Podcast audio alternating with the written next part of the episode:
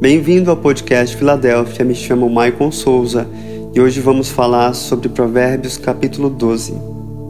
Provérbios 12 1 me confronta em relação ao meu coração se eu não ser ensinável. Amar a instrução é um grande passo para a sabedoria. Provérbios 12 1 diz: Aquele que quer aprender gosta que lhe digam quando está errado. Só o tolo não gosta de ser corrigido. Assim, o Senhor nos mostra a importância de abraçar e de amar a sua disciplina e a sua instrução. Em Provérbios 12, 2, o Senhor diz que condenará o homem de intenções perversas. Notem a palavra intenções. No versículo 5, o Senhor diz que os pensamentos dos justos são retos. Notem a palavra pensamentos. Já no versículo 13, a palavra diz que o ímpio se enlaça na transgressão dos seus lábios. Vamos dar importância à palavra lábios. Isso me mostra a relação que há entre pensamento, intenções e atitudes. Irmãos, normalmente as nossas atitudes nascem nos nossos pensamentos. Se nós temos pensamentos saudáveis, nós teremos consequentemente intenções saudáveis, sentimentos saudáveis. E se nós temos intenções saudáveis, sentimentos saudáveis, nós teremos boas atitudes, atitudes retas perante o Senhor. Aqui então nós temos uma revelação, a princípio, da importância de termos bons pensamentos, de meditarmos na palavra, de controlarmos o que nós temos acesso, de controlarmos o que nós lemos, o que nós assistimos. O versículo 14 diz que o homem será saciado de bem pelo fruto da sua boca.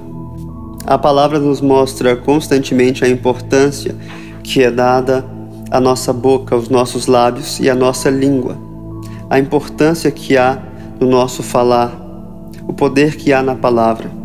Muitas vezes, antes de falar, nós devemos dar ouvidos ao conselho, como diz Provérbios 12, 15 e encobrir a afronta, como diz o versículo 16. Porque a língua do sábio é saúde, como nos revela o versículo 18. Enquanto filhos fiéis, não podemos ter lábios mentirosos, pois eles são abomináveis ao Senhor. Devemos ser sábios ao conduzir a nossa língua, porque sabemos que uma boa palavra, inclusive, alegra o homem abatido, como diz o versículo 25. Quem domina a sua língua controla todo o seu corpo. Se trata de um pequeno órgão, mas com grande poder. O pastor Hernandes Dias Lopes diz que a língua arma e desarma bombas.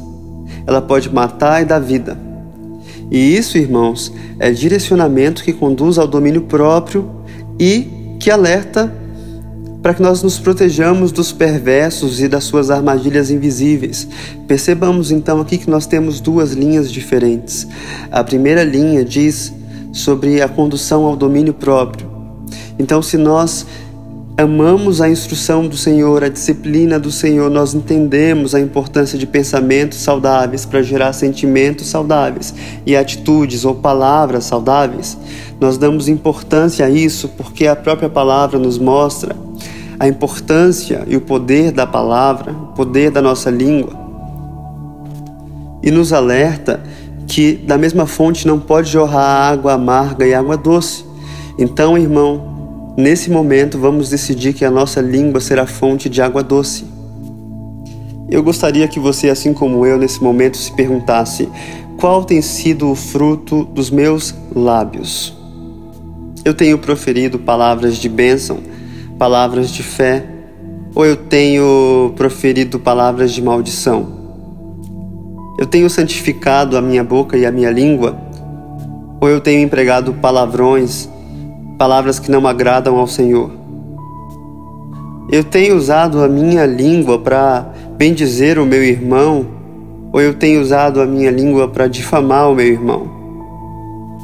Eu tenho dirigido, conduzido os meus lábios para desarmar bombas ou eu tenho conduzido a minha língua para armar bombas poderosas nucleares. A segunda linha é: nós precisamos entender que, se a palavra é tão importante, se a língua tem tal poder, nós precisamos tomar muito cuidado com o aconselhamento que nós buscamos de pessoas que são perversas e não são retas perante o Senhor, porque essas pessoas nos trazem armadilhas invisíveis.